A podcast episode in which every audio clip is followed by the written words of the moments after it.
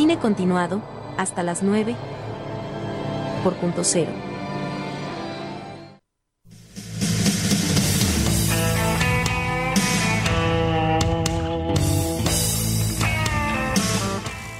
Muy bien, segundo bloque de Cine Continuado. Y ahora sí, ya está aquí con nosotros, sumado a la mesa, Andrés Febrier. ¿Cómo estás, Andrés? ¿Qué tal? Un gusto. Acércate si quieres un poquito más ahí al, al micrófono. Ahí está. Gracias por venir. Gracias a ustedes por la invitación. Bueno, tenemos muchos temas para, para hablar o para este, charlar contigo. La verdad me, me parece muy interesante y por eso queríamos tenerte acá en, en el piso, que sea una charla más, más amena, creo, o que podamos este, discutir más. Eh, primero, preguntarte sobre tu libro Hollywood en Don Torcuato y las aventuras de eh, Roger Corman y Héctor Olivera, que nace de, de- de un blog primero, ¿no?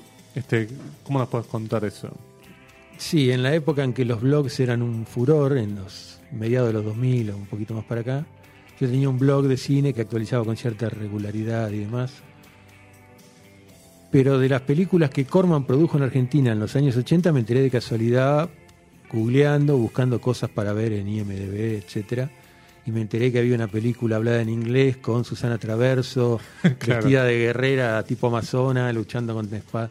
Bueno, y me puse, me dio curiosidad, empecé a buscar las películas, descubrí los libros de Curubeto, que no los conocía. Y entonces, para saciar esa especie de curiosidad inicial, escribí una serie de artículos en el blog que eran lo que yo podía escribir en ese momento sin salir de una computadora, digamos, googleando con el libro de Curubeto, viendo las películas que podía conseguir, que no eran todas.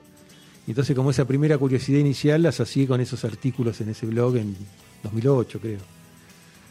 Pero me quedó ahí como que había mucho más para investigar y que se podía hacer algo más, que es lo que finalmente traté de hacer. Bien, el libro fue lanzado durante la pandemia en formato digital. Sí. Estaba planeado primero para papel, ¿verdad?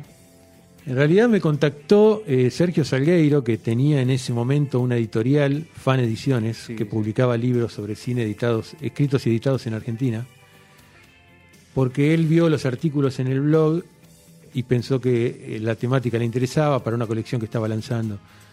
Yo me copé, me puse a laburar, después como siempre tardé mucho, digregué, profundicé más de lo que eh, por ahí requería el asunto en un momento, entonces me atrasé mucho con el libro y finalmente la editorial, por problemas económicos y demás, dejó de publicar. Tampoco era una investigación fácil.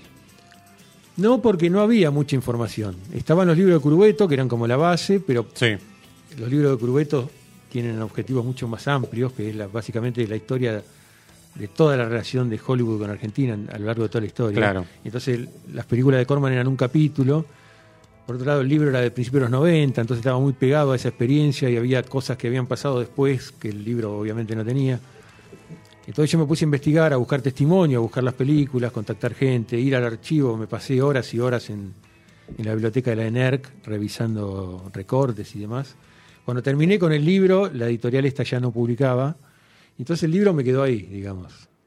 Eh, contacté a algunas editoriales que no me dieron mucha bola, sobre todo las editoriales grandes no mostraron interés. Lo presenté en el concurso de ensayos de la ENERC y no pasó nada. Y cuando apareció la pandemia y la cuarentena dura, que no podíamos salir ni a la esquina y qué sé yo, dije, bueno, tengo este libro, lo voy a publicar por lo menos para que la gente lo vea y, lo Y lea. Y así fue que decidí armar una edición digital y, distribuirla gratis, digamos. ¿Podemos contar brevemente de qué, de- qué se trata esta unión que parece como muy improbable entre un productor de películas eh, como Corman y un director como Héctor Olivera que quizás tenía como otra otras ideas sobre hacer cine, digo, como por un lado Corman haciendo películas de bajo presupuesto, de género, exploitation, y un director argentino que buscaba hacer películas de otro tipo, es decir, películas testimoniales, películas eh, con otro vuelo, si se quiere, ¿no? Por lo menos las que él dirigía, ¿no? Sí, sí, digamos, que hizo que el director de La Tiendita de los Horrores termine trabajando junto con el director de La Patagonia Rebelde. Exactamente eso. Eh, bueno, hay una cosa interesante ahí, porque hay más similitudes entre uno y otro de lo que uno pudiera sospechar de entrada. Eh, básicamente porque tiene una mirada similar sobre el cine, digamos. Eh, Corman es un tipo que quiere hacer películas eh, baratas, que tengan, o en aquel momento, digamos, hoy las cosas cambiaron mucho, pero en aquel momento quería hacer películas baratas, que tuvieran un atractivo para el público, que explotaran temas de actualidad, probablemente. Y Ayala y Olivera un poco venían haciendo lo mismo en Aries, sobre todo a partir de Hotel Alojamiento, en la década del 60, que había sido un éxito extraordinario, y que a ellos les había revitalizado una empresa que hasta ese momento venía como en crisis de hacer películas muy interesantes, pero muy poco taquilleras. Eh, Paula Cautiva, Claro. Primero Yo, El Candidato. El, el Jefe no había sido un éxito. Sí, eso le, le fue bien. sí. Pero después tuvieron una seguidilla de películas muy interesantes, incluso algunas muy buenas, pero que no eran exitosas. Y entonces con Hotel Alojamiento, con la saga del profesor de Sandrini, un poco después. Y después Eh, con la, la, nona, ¿no? También desde- desde- la nona es posterior, pero antes la de Olmedo y Porcel, claramente. La saga de Olmedo y Porcel que empiezan a principios de los 70, 73, sí. claro. Este, eran películas rentables, baratas, que se hacían rápido. Entonces, en alguna medida, vos decís, estos tipos veían el cine de modo parecido. Lo que Olivera trataba de hacer en películas distintas, que era, te hago una película comercial de Olmedo y Porcel y te hago una película testimonial más profunda con La Patagonia Rebelde, Sí. Corman lo hacía todo en una sola película. A veces le salía bien, a veces no, pero digamos, Jonathan Demme o esos tipos que hacían Claro. películas para Corman en los 70 trataban de meter condimentos políticos, comentarios sociales, y Corman les pedía, bueno, pero cada tanto meteme una persecución, una explosión, una mina desnuda. Y entonces en una misma película convivían un poco todas esas cosas, digamos, una mirada a veces políticamente medio salvaje sobre la, la actualidad estadounidense y la cosa más exploitation. Sí. Y entonces en alguna medida era lógico que terminaran trabajando juntos, en particular porque Corman venía filmando en muchos lugares fuera de Estados Unidos donde le era eh, conveniente económicamente. Sí, en ya había México, hecho películas en Filipinas también. en ¿no? Filipinas desde los 70, en México, eh, incluso en algunos países de Europa, Yugoslavia, Sí, repu- ex república soviética. Y entonces eso lo trajo acá en el 83. Exacto. Este, hay unas contradicciones entre lo que por ahí cuenta Corman y lo que cuenta Olivera, que eso es, es muy lindo. Este, digo, es muy lindo cuando se genera eso, digamos, cuando cada uno cuenta una historia sobre lo mismo, ¿no? Es muy bueno el dato que cumplen años el mismo día. Sí, cumpleaños el mismo día. 5 de Este, abril. Exactamente, el 5 de abril. Corman es cinco años mayor que Olivera. Sí, este, pero me, me parece maravilloso eso, digo, como esto que al principio puede- en la superficie parece como muy improbable. Si uno ahonda y ve la filmografía de ambos, este, puede encontrar como muchas similitudes. De hecho, algo que vos decías que Corman tenía como una, un poco una mirada social, me parece el único momento en el que él hace una película de verdad con una mirada social es cuando hace de Intruder, que es con William Shatner, muy joven. Pero él dice que esa película le va tan mal. Creo que de hecho la. No sé si la produce o la escribe el hermano de Corman también. Como él- creo que es la única película en la que ambos trabajan juntos. Pero le va tan mal que después dice que es como, en cierta forma, como un quiebre que dice: No, ya está, voy a seguir haciendo películas. Exploitation, voy a hacer películas con una mirada más de género. Claro. Que enfocarme 100% en películas sociales. O sobre Claro, contexto pero por, de Estados por ejemplo, Unidos. la saga, toda la saga de adaptaciones de Edgar Allan Poe, Ah, claro. la- que, que son en general son muy buenas y es la, la parte más celebrada de su carrera. Hay ahí una mirada, digo, es la decadencia de las clases acomodadas. Incluso hay una unidad temática que probablemente el resto de la obra de Corman no tenga de modo Y, tan no. claro. y estética. Y estética ni hablar, totalmente. Y las actuaciones que son como deliberadamente excesivas y teatrales, Sí, ¿no? sí, Jonathan sí, sí, Pri- sí. eh, Vincent Vincent, Price, Price. digo. Eh, pero en los 70, cuando él hace, forma la New World Pictures, Claro. empieza, porque antes él trabajaba sobre todo para la American International Pictures, empieza a producir con estos jóvenes, digo, Joe Dante, John Sayles, empieza, Claro, claro. digo, claro, Piraña, que es una copia barata de Tiburón. Sí. Tiene una crítica al militarismo y al, y al, al complejo militar político industrial que en Estados Unidos, digo, en alguna medida sigue Sí, gobernando. sí. Y ese es un guion de John Sayles, que después fue un director independiente de izquierda, según los términos yankees. Sí. Y además la película es divertidísima, y hay piraña que se comen a la gente, digo, es muy buena, pero también tiene este condimento político que Corman, mientras tuviera lo que él quería, dejaba hacer. Y en algunas películas se nota. Claro, sí, totalmente. Lo que hacía Corman también muchas veces era subirse al éxito de- del momento. eh, y algo así es lo que intentan hacer eh, de la mano de Conan el Bárbaro cuando viene acá a Argentina. eh, intentan recrear ese género. Sí, el género de espada y brujería. O, Sword and sorcery. Eh, exactamente. claro, Corman en, Corman en los 60, en algunas películas se anticipa un poco a lo que después fue el nuevo Hollywood de los 70, con películas como este El viaje, ¿no? que se mete con la cuestión de las drogas, Sí, es, es espectacular. eh, o hay como es la de los motoqueros, Los Ángeles de la Muerte, creo que es. Hell Eh, Angels. Hell Eh, Hell Angels, sí. que también Eh, se anticipa lo que fue, después busco mi destino y Sí, ese Ta- tipo. Targets ya es del nuevo del New Eh, Hollywood. un poquito antes, me parece, ¿no? Porque todavía. mm, Bueno, pero- ahí tenés un buen ejemplo, sí, digo. sí, Corman le dice a, a- le dice a un tipo con el talento necesario para Claro, Bogdanovich. toma, tenés todo esto, hacete una película. Y Bogdanovich agarra, lo llama a, este, a, a Samuel Fuller, que le da una mano con el guion y arma una película que es- para mí es una obra maestra. Sí, para mí también. Sí, sí, y sigue comentando la actualidad yankee hoy, 50 años después. Y por otro lado tenía el toque Corman que a Boris Karloff creo que le quedaban 10 días más de contrato y dijo, para, vamos a aprovecharlo. Claro, No claro. sé si 10, ¿eh? No, Sí, por sí, ahí, eh, pero- sí, por pero ahí. es así, le quedaban sí. unos días de... Sí, sí. En la década del 70, cuando los autocines empiezan y, y la- las salas, las greenhouse empiezan a decaer y aparecen los blockbusters de los estudios como Tiburón y La Guerra de las Galaxias, etcétera, Corman dice, bueno, estos tipos están haciendo las películas que hacía yo con más guita, en muchos casos mejor, y entonces empieza a correr de atrás y hace este Battle Beyond the Stars, que es una copia berreta de La Guerra de las. Galaxias. Y cuando sale Conan, que es un gran éxito en todo el mundo, eh, como que redespierta el interés por este género que tenía una tradición literaria de los años 20, etcétera. Entonces Corman empieza a hacer, primero en México y después en Argentina, copias baratas de Conan.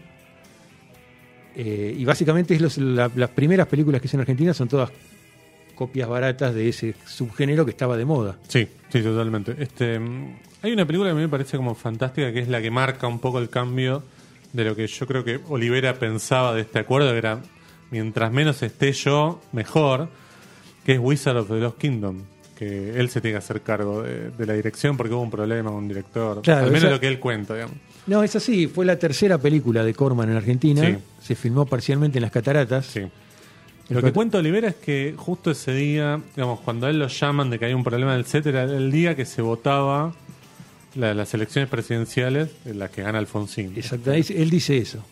Lo llama Alejandro César, que era uno de los productores de Aries, lo llama desde la catarata, le dice, el protagonista, que era vos Benson, un rubio Sí. de dos metros, cinturón negro de judo, qué sé yo, quiere tirar al director por la garganta del diablo.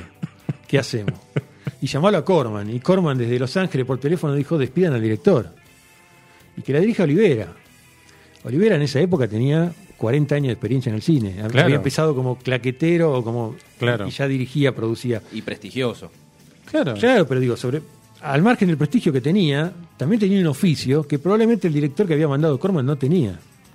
Entonces Olivera viajó de apuro a las cataratas, agarró el guion, Américo Ortiz de Zárate, que era su asistente, le iba leyendo, porque Olivera no tenía idea de qué iba la película, y la resolvió. Sí. Y la resolvió en los términos que a Corman le servía. O sea, la película es muy mala, Sí. pero a Corman eso que salió le, le servía. Y entonces Corman se dio cuenta de que no hacía falta mandar a directores jóvenes sin mucha experiencia a dirigir acá, sino que acá había gente que... Y a partir de ahí la mayoría de las películas la dirigió Olivera y alguna Alejandro César. Claro. Este, bueno, mira, ¿hasta qué punto a Corman le sirvió esa película que en la oficina de él, uno de los cuadros que tiene, no tiene tantos cuadros, uno de los cuadros es Wizard of the Lost Kingdom con este, una especie de galardón que le dieron en Gran Bretaña de haber sido el VHS infantil más vendido del año 83. Este, Y es que apostaba a sí, eso Corman en, claro, en buena medida, al, mer- exactamente. al mercado del video que estaba creciendo mucho. El póster de la película es fabuloso. Aparece un monstruo que en la película no está. Hay, hay una especie de león volador, un poco copia de la historia sin fin. Que te- Exacto. Sí, son todos dibujados por eh, Boris Vallejo, el, el- la el mayoría sí, que es un ilustrador peruano radicado en Estados Unidos, que es un crack en Sí, el suyo. sí. Un genio. Y hacía unos póster que eran mucho mejores de lo que después la película te entregaba. Claro, pero ese, ese monstruo no está. O está de otra manera, o no, no vuela, digamos. Es ¿no? Edgardo Moreira con un traje que parece un oso de peluche venido Claro. a menos. Y no vuela, claramente, porque No, no, hacer no, volar A, un, a un león No, no. en el 83 era muy caro. Muy... No, no, totalmente. Este, sí, No, antes mencionaste que eh, estuviste revisando lo- el archivo de, del ENER. Yo estuve viendo y me, me llamó mucho la atención como antes de la, de la primera producción, que habrá sido de Stoker, eh, la prensa trataba con, con mucha anticipación el tema, bueno, vienen de Hollywood, se, se- se- se reactiva la, la industria del cine nacional.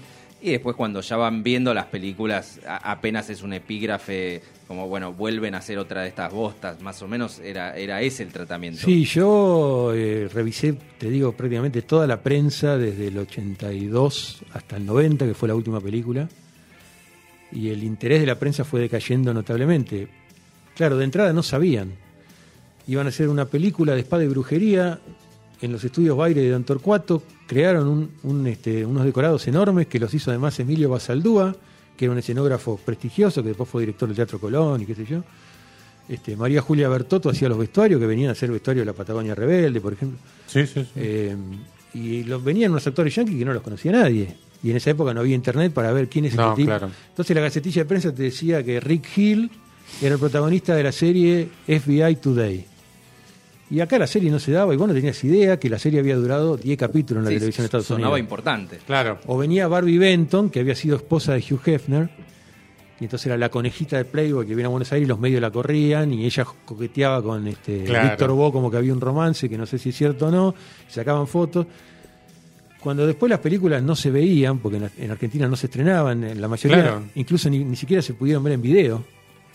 Entonces después, ¿y estas películas qué onda? Solamente Cocaine Cowboy se estrenó. Cocaine Eh, Wars. Cocaine Cocaine Wars Wars, fue la única que digo- tuvo, que tuvo estreno comercial en los cines de Argentina. sí. Para la segunda película vino David Carradine, Claro. que estaba en decadencia, pero era el, el Era el de protagonista Kung de Fu, Kung Fu. claro. Y entonces la gente, che, mirá, están trayendo un actor importante. Y bueno, eso se fue desdibujando y a medida que la década avanzaba y las películas se iban haciendo, cada vez generaban menos interés porque los actores eran desconocidos, porque las películas no se veían prácticamente. Claro, además no era Hollywood. Porque está esa idea de que, bueno, está bien, Corman viene de Los Ángeles, pero justamente si hay alguien que no es Hollywood es Corman. Claro. Sí, es marginal. Claro, es, no, es de no. los arrabales de Hollywood, podríamos decir, Claro. pero no, no es la industria. No, no, es- está ubicado en Hollywood él, pero no es Hollywood. Digamos, Lo que no, pasa es que Corman venía acá y la primera película costó alrededor de un millón de dólares. que era muchísimo dinero. Para el cine argentino de la época era mucha guita. Y los decorados vos lo ves y eran imponentes, y duraron una década en pie y se usaron en un montón de películas. El cine argentino no- en ese momento no tenía ese- esa escala, digamos, y como no se sabía qué iban a hacer, digo, vos decís, bueno, mira, viene este tipo, ¿qué van a hacer? Y bueno, Claro. hicieron lo que hicieron, ¿no? Sí, este, de todos modos nos dejó un montón de anécdotas y por, por algo estamos hablando hoy. digo. No, la historia Eso. es fascinante. Sí. Después eh, medio se desplazaron un poco del Sword and Swords y empezaron a hacer thrillers o, o cosas como más baratas, yo creo también por una cuestión de producción. Pero también aprovecharon un poco, en cierta forma, los activos de Arias en cuanto a los derechos, porque hicieron una versión de Último Día de la Víctima. Exactamente. Esa película que, que, que tenés para decir, digamos. Eh, cuando Corman vino acá por primera vez en el, a fines del 82 a presentar esta asociación con Aries y todo, dio una conferencia de prensa en el Bauen. Y una de las cosas que dijo fue que lo había convencido venir a Argentina porque había visto Últimos Días de la Víctima y le había parecido una película extraordinaria, la de Aristarain, ¿no? La película lo había convencido de que acá había capacidad técnica, artística y demás para filmar. Años después, Olivera, dueño de los derechos de ese guion, le dice a Corman, che, hagamos una remake de esto. Claro. Y entonces traen a una guionista de Estados Unidos, Sí. la sientan en una oficina de un hotel con José Pablo Feynman, el autor de la novela original y del guion original de Aristarain. Que era Le dicen, perfecto, bueno, digamos. Claro. Bueno, hagamos algo con esto. Hicieron lo que hicieron, digamos. La película eh, pierde todo contexto político que tenía la de Aristarain, ¿no? La dictadura, la opresión que yo. Se centra en el conflicto del personaje, que no está mal, un tipo que cada vez que ma- mata muere un poco. Pero es una película que no tiene.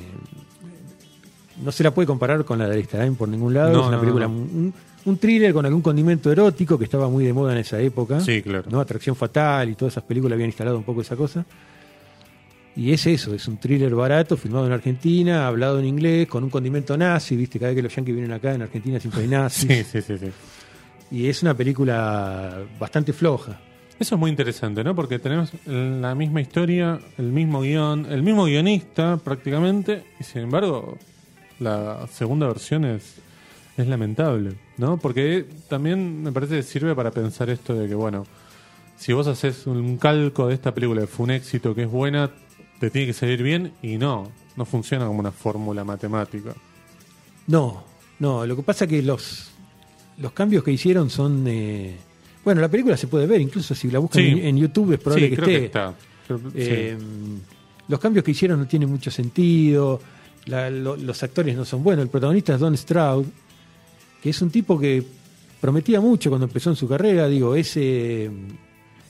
en, en Kogan Bluff, la película de, Sí, de de Eastwood, mi nombre es violencia, creo que se llamó acá. Algo así creo, Eh, sí, con ese- eh, de el Don Siegel, sí. Claro, es una gran película, el tipo al que eh, Clint Eastwood persigue es él, digo, era un actor pro- promisorio, después cuando vino a Argentina ya no lo era, por eso vino, Claro. y lo ves como un tipo que está haciendo, viste, está laburando por el mango y no le pone muchas ganas, No, no, no, La, actriz que trajeron no era buena actriz, hay condimentos medio inentendibles, como una cosa del tango, viste, esa cosa que el tango es exótico para los estadounidenses, entonces Claro. pongamos una escena de tango.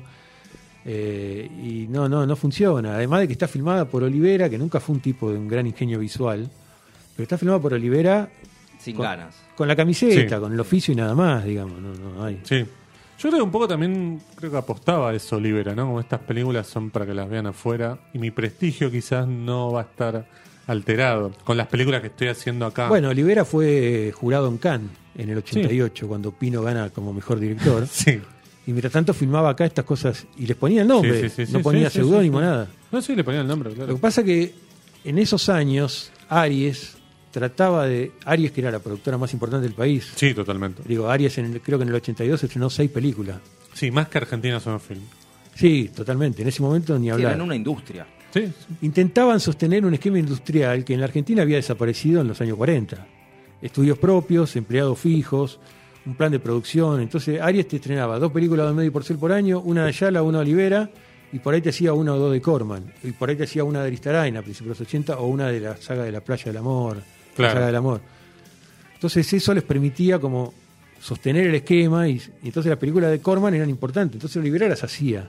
Y después al lado te hacía este, No habrá más pena ni olvido, proyectos un poco más personales que a él le interesaban. Cuando muere Olmedo, eh, un poco es el final de, de- de toda esta maquinaria que, que- que se mantenía en pie. Es, Sí. eh, sí, es como el puntapié inicial de la debacle de Aries, digamos, porque efectivamente Olmedo y Porcel hacían dos películas por año. Porque con, con, los- con esas ganancias podían sostener el resto de. No, es que además las la películas, las películas de Olmedo y Porcel eran películas baratas que no perdían nunca. A veces les iba muy Claro. bien, digo, Rambito, la, la primera de las de la Sí. subsaga, digamos, de Rambito y Rambón, sí. metió como un millón y medio de espectadores.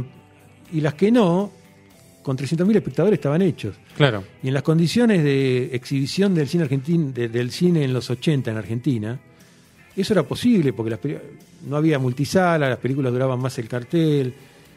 Entonces las películas de Olmedo y Porcel no perdían nunca. Cuando muere Olmedo, se cae. De hecho, hacen creo que el profesor Punk con, Sí, eh, solo con Porcel y no le va bien. No, no le va bien. No, pero es como que quedaba el contrato y se vuelve, se, se va a Miami. Claro. Sí. Eh, Entonces ahí se corta y, y a eso después le sumás la hiperinflación, el 1 a 1 después el menemismo. Digo, el cine argentino después cayó en una de las Sí. peores crisis de su historia. Sí, sí, sí, hasta el 94, 95. Bueno, Claro. en verdad el 94, 95 empieza como un cambio, ¿no? Em, no, lo que te iba a decir es que después em, Aries medio se va hacia la televisión, ¿no? Empieza como, bueno, hacen esas sagas tipo de Poete de Loco, Archivo Negro, Nueve Lunas. Nueve Lunas, digo, este, me parece que como que vio más el filo por ese lado. Es que las, las películas que hicieron en los principios de los 90, el caso María Soledad, Claro. eh, Dios los cría, la última película de Ayala, Sí. eh, incluso No habrá más penas ni olvidos, no le fue bien. Eh, No, y- eh, una sombra No, muy una no, sombra no. ya pronto será, Sí. ahí está.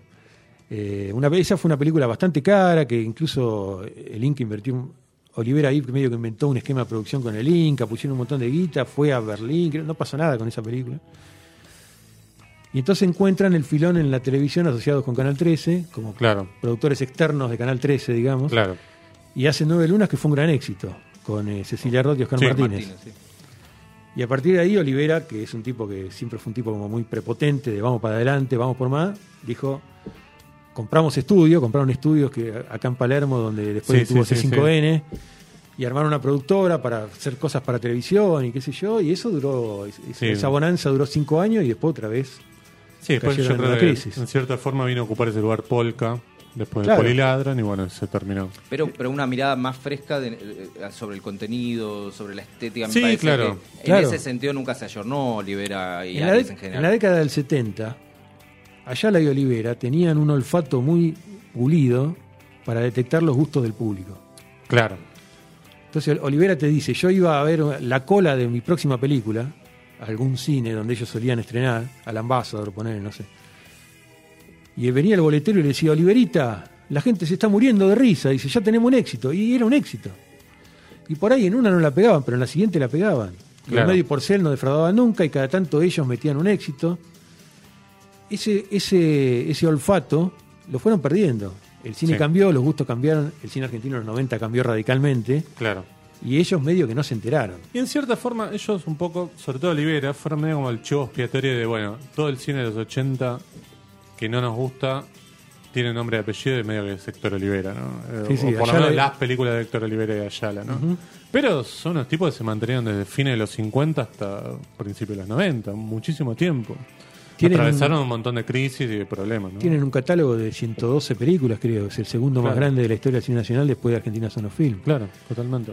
Sí, bueno, esa mirada yo creo que en parte es entendible que surja un nuevo cine en oposición a lo viejo, pero en parte hay que ir a mirar las películas que hacían Ayala y Olivera en los 60, en, en los 70 y en los 80. Sí, Y- sí, sí, sí. El otro día ustedes en el podcast hablaron Sí. de Plata Dulce. Claro, bueno, Plata Dulce. Es una gran película, Sí, es una Plata gran Dulce. película. extraordinario. Eh, nosotros tuvimos un profesor hace 20 años que eh, lo odiaba a Olivera, no sé por qué, y eh, era profesor de historia del cine. Y, y me acuerdo que yo no llegué a discutir, pero cuando le dije que me gustaba Las venganzas de Beto Sánchez, eh, no le gustó nada. Una película No, extraordinaria. Para mí es espectacular, extraordinaria. Y Pero sin es- embargo no no era valorada. Es una película que termina planteando, digo, el- el- Beto Sánchez se da cuenta de que se puede vengar de todo, pero no del sistema. Sí. Así como al final de La Patagonia Rebelde, el personaje de Héctor Alterio se da cuenta que estuvo reprimiendo para los dueños de la tierra, o sea, estuvo Claro. Como- como defendiendo cantan en inglés, intereses, cantan en inglés, reprimiendo sí. a los argentinos para defender intereses extranjeros. Eso lo hizo Olivera, un tipo más bien Sí. conservador, digamos, Claro, asociado sí. al radicalismo, digamos, no a ideas de Sí, izquierda ni sí, nada por el sí, estilo. sí. Entonces, las películas que hacía Aries comentaban la actualidad de un modo que el cine argentino hoy no comenta. Eran todas buenas, algunas eran buenas, otras eran malísimas. El caso de María Soledad es para mí No, la para peor es la peor, película de Olivera. Sí, para mí es la, Pero, una de las peores. eh, bueno, Tiempo de Revancha, que está hecha por, por un Por gran director, eh, eh, es, es un comentario, una metáfora de, de- de una profundidad que, que no tiene el cine en Bueno, y esa película se estrenó en, en buena medida por la astucia de Olivera, que mandó la película Claro. a la censura con toda la campaña de publicidad ya instalada. Sí. Además del talento de Aristarain, obviamente, para decir lo que Sí. dijo, del modo que lo dijo, digo, sin duda, pero la astucia de Olivera para decir cómo gambeteó la censura con esta película problemática y lo logró. Por eso Y era un estrenó- gran productor también. Exactamente, entonces hay que ir a ver las películas. El problema es que no se consiguen, se ven mal, pero digo, hay que ir a ver las películas que hicieron Ayala y Olivera, eh, El Arreglo, Sí, eh, claro. incluso una película, yo siempre la menciono, es una película muy menor, pero que comenta su, su época con ingenio, que es El Año del Conejo, que es una especie de Plata Dulce 2, Sí. una película muy menor, pero que tiene un ingenio para comentar cierta este, pensamiento de la clase media alta, porteña, con pretensiones de más, que el cine argentino hoy no tiene, o tiene muy elípticamente. No estoy diciendo ni que el cine de allá No, era mejor no, que el de no. hoy, ni que. Estoy diciendo que esa capacidad de comentar la actualidad, una actualidad convulsionada de la que hay en un momento y también la de ahora, Sí. allá la Olivera la tenían, con películas muy buenas y con películas muy malas. Sí, por supuesto. Y hoy el cine eso no lo tiene tanto. No, no, no. Te quiero llevar para otro lado, te quiero llevar para un costado más actual, que es tu newsletter, que es Cinematófilos, que para mí es fantástico, sale los sábados. Eh, ahora nos vas a comentar cómo los que nos están escuchando se pueden suscribir y, y demás. Pero ¿cómo nace eso? ¿Cómo nace trabajar, escribir en ese formato? Eh, bueno, estoy un poco influido por el newsletter de Calori, que salió antes, por el newsletter Las Veredas, Sí, que ojalá pueda volver en algún momento. sí, ¿no? ojalá, ojalá.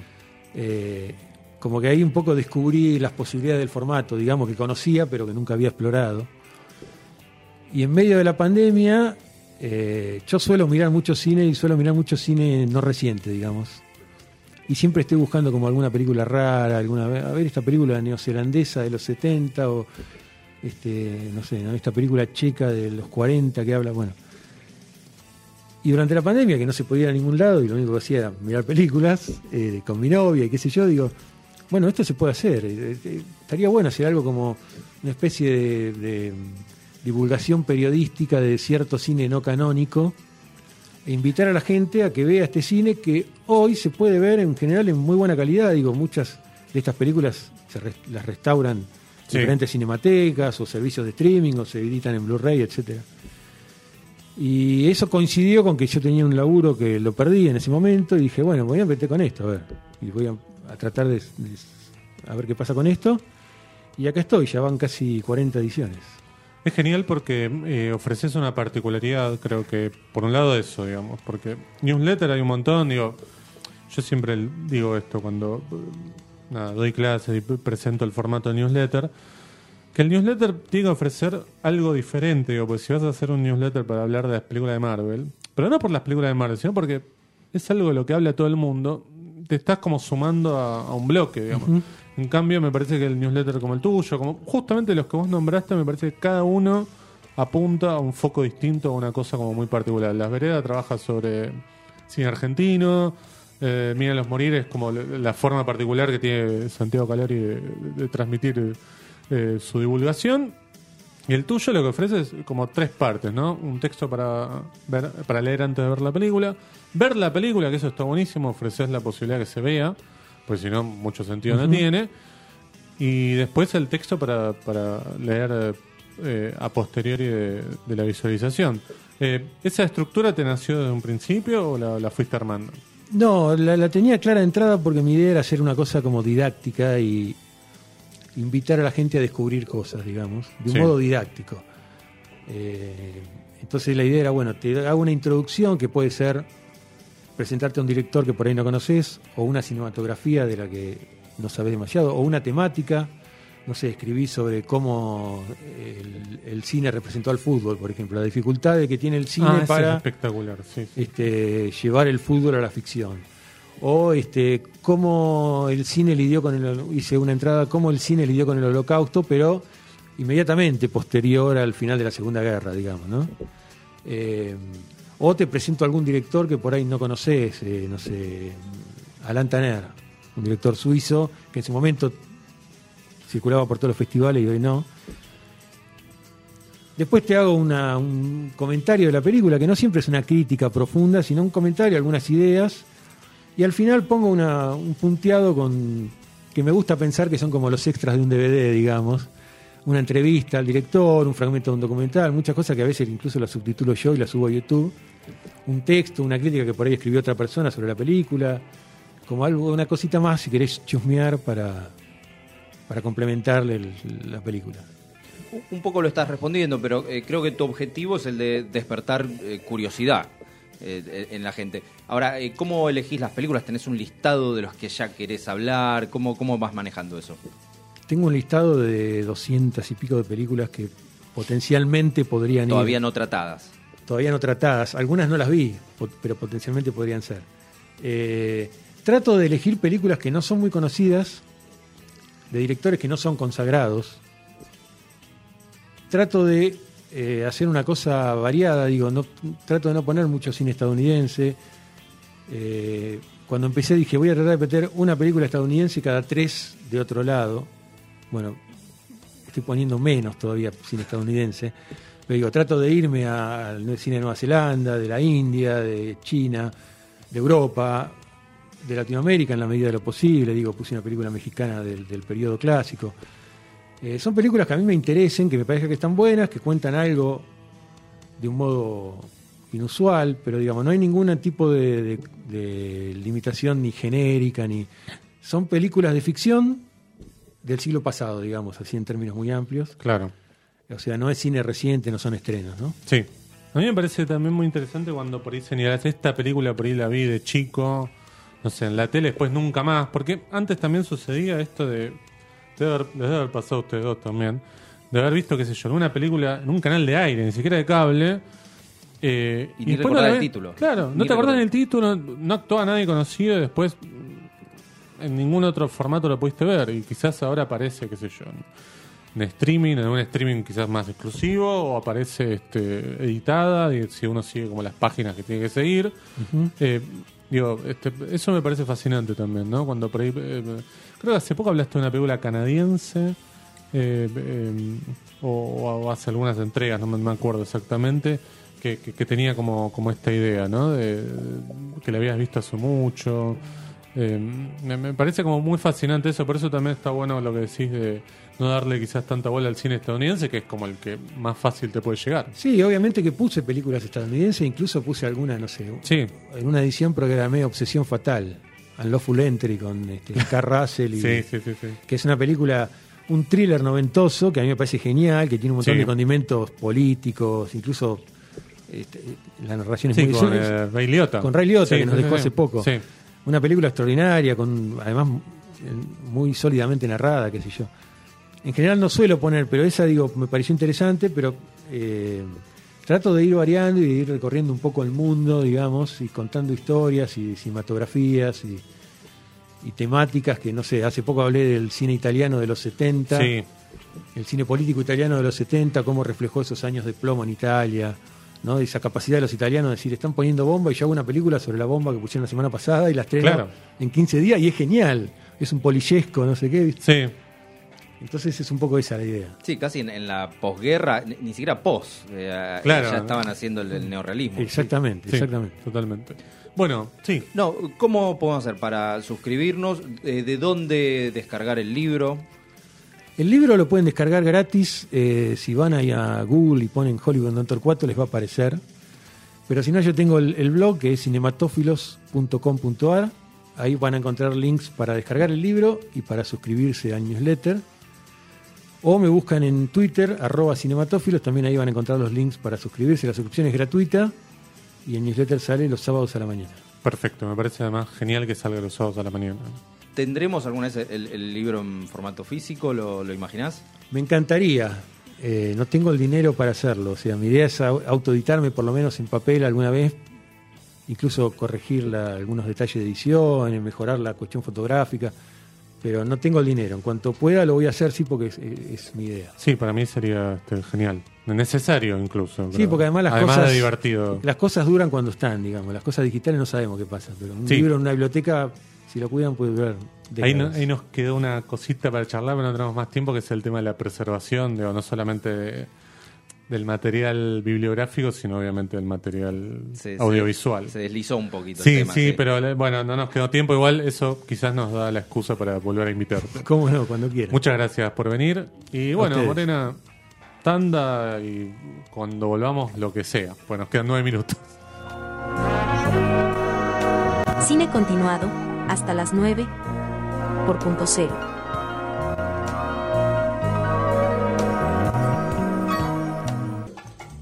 Bien, último bloque de cine continuado. Ahora vamos a hablar de qué película, Martín. Vamos a hablar de El Fugitivo o The Running Man. Claro, mejor así, porque Sí. si no nos podemos confundir con la de Andrew Davis. Claro, bueno, 1987, pro- protagonizada por Arnold Schwarzenegger. No recuerdo el nombre de- del director. Ya te lo digo. Nadie Paul- lo, lo recuerda. No, no, no, lo tuve que buscar. Paul Michael Glazer. Sí, sí, un director Le genérico. mandamos un saludo, sí. Eh, no estoy seguro si se distribuyó como El Fugitivo en castellano, pero así, Eh, es, así es el libro. El título creo que era Perseguido o, O El algo Perseguido. así. o- iba a decir, no, Maratón de la Muerte es la de Dustin Hoffman. Claro, Pero, algo Man. por ahí. Bueno, es una especie de. eh, es, mm, es una película de cacería humana, pero en el futuro. O Sí. en un mundo, un futuro distópico. Sí, está mm, basada en un libro de Stephen King, Sí, claro. que no era de Stephen King el libro, Claro. eh, porque está editado bajo su seudónimo, Ri- Richard Bachman. Eh, en alguna época mm, eh, Stephen King, ya exitoso, ya había editado Carrie, Claro. y él escribe mucho. Y en, en cierta época estaba mal visto que un escritor publicara más de un libro por año, porque se pensaba que había una merma en la calidad. Una fábrica de chorizo. claro. Exactamente. Entonces eh, él empezó a, mm, a publicar con un seudónimo paralelo que además lo utilizó como un experimento para, para ver si lograba eh, eh, igualar el éxito que él tenía. Ah, claro. Como si fuera otra persona. Claro, pero mm, eh, después de cinco libros eh, abortó la idea porque no, no, no iba para ningún lado. No. Eh, lo cierto es que esta película, por contar con Schwarzenegger en el rol protagónico, termina siendo de, de acción en el futuro, eh, muy al estilo de, por ejemplo, eh, Robocop, que es del mismo año, Claro, de Paul exacto. Verhoeven, incluso tienen alguna temática en común porque eh, muestra esta crítica de los medios, cómo venden Claro. eh, la violencia, una sociedad que está eh, súper militarizada, controlada y, y sobre todo consumista. Claro, exacto, porque este esta cacería humana está... Es un reality. Sí, claro, está circunscripta en un concurso televisivo, exacto. Sí, ellos son eh, condenados a muerte. Son, claro, son, eh, él está condenado por un crimen que no ha cometido, por supuesto, como siempre. Y, bueno, tiene que pasar las mil y una, podemos decir, ¿no? Sí, tiene que, que enfrentar eh, a, a super soldados Claro, armados. Em, lo cierto es que Stephen King terminó odiando esta adaptación. No sé si es un buen parámetro porque no, la- a Stephen King le gusta todo, este, y todo lo que le gusta, después vos lo vas a ver y no está tan bueno. Sí, a veces dice, me, me encantó tal y... y- Y no. Lo cierto es que sí, eh, no, no le gustó esta adaptación porque mm, eh, modifica mucho sobre todo la característica de, del protagonista que no tenía que ser alguien como Schwarzenegger, No, claro. sino alguien eh, que le costara más trabajo eh, la No un acción, superhombre, enfrentarse, digamos. exactamente. Claro, era más para un Bruce Willis, digamos, una cosa así. Sí, alguien más, bastante más, más humano, si se quiere, más, más que, que esta máquina que, que en aquel momento era eh, Schwarzenegger, que ya había hecho Depredador o estaba por ahí. Sí, eh, un año antes de Depredador. Claro, pero ya había hecho Terminator. Era Claro. es- esencialmente un actor de acción y únicamente de acción en aquel momento. Claro, exacto, exacto. Esto sucedió en el año 2019. Estaba ambientada en el... Claro, estaba ambientada en el año 2019. Bueno, en ese sentido sí es, es, eh, eh, muy válida la, la premisa, como Sí, anti- claro. anticipa de algún modo cómo va a ser esta televisión reality en, en el futuro, obviamente exagerada, con, con muchísimo cinismo. Me parece que es ahí donde, donde la historia tiene, tiene un valor. Sí, tal cual. Así que, eh, nada, pueden buscar. Esta película, la verdad, no me acuerdo de qué estudio era. Em, ¿Será de Canon? No, no, no, creo que no es de Canon. Eh, de hecho, no me acuerdo que Schwarzenegger. O- o de Schwarzenegger ah, uy, Dios. Carolco. Schwarzenegger.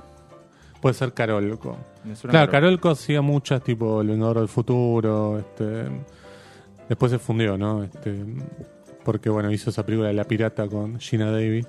Este, y bueno, este, ¿qué va a hacer? Em, estaba María Conchita Alonso, esta, que Claro, era muy de esa época. Sí, la actriz cubana, sí. Este, Depredador 2 también estaba. Este, Depredador ella- 2 eh, me gusta mucho más que la 1, eh. me, me parece una gran ¿Vos sabés película. que a mí me gusta más? Sí, Ah. a mí también. Me gusta más Depredador 2 que la 1. Me parece más violenta, me parece más, La- más la- salvaje. La, la ambientación urbana, que a su vez Sí. es una selva, ¿no? Me parece que, que- Y el final me parece notable. sí. Fantástico, Sí, todos los últimos 20, 25 minutos son espectaculares. Bueno, este Red Running Man es una película que la pueden ver por ahí, de acción, ciencia ficción del año 87, dirigida por Paul Michael Glazer y escrita por Steven de Souza, que es el guionista de Duro de Matar, antes de Duro de Matar. Así que, este, es decir, hay muy buenos nombres, pero después vos por ahí vas a ver la película y no colma tus expectativas de acuerdo a esos nombres, ¿no? Bueno, pero era, era entretenida. Era entretenida la hemos visto. época, Yo la he sí, visto exacto. más de una vez, sí. Sí, yo creo que la vi más de una vez en la tele, no me, no me acuerdo de la última vez que la vi exactamente. Pero bueno, así que se llevan esa película. Nada, muchas gracias a todos los que nos han escuchado. Eh, bueno, nos volvemos a encontrar el próximo jueves, ¿no, Martín? Por supuesto, yo voy a estar acá. Yo también. Espero que Morena también. Muchas gracias, Morena, por haber operado. Muchas gracias, Sergio, ahí por este, tomar mate. ¿Está bueno el mate? Buenísimo, espectacular. Bueno, mi nombre es José Tripodero. Nos volveremos a encontrar el próximo jueves aquí a las 20 horas en punto cero. Adiós.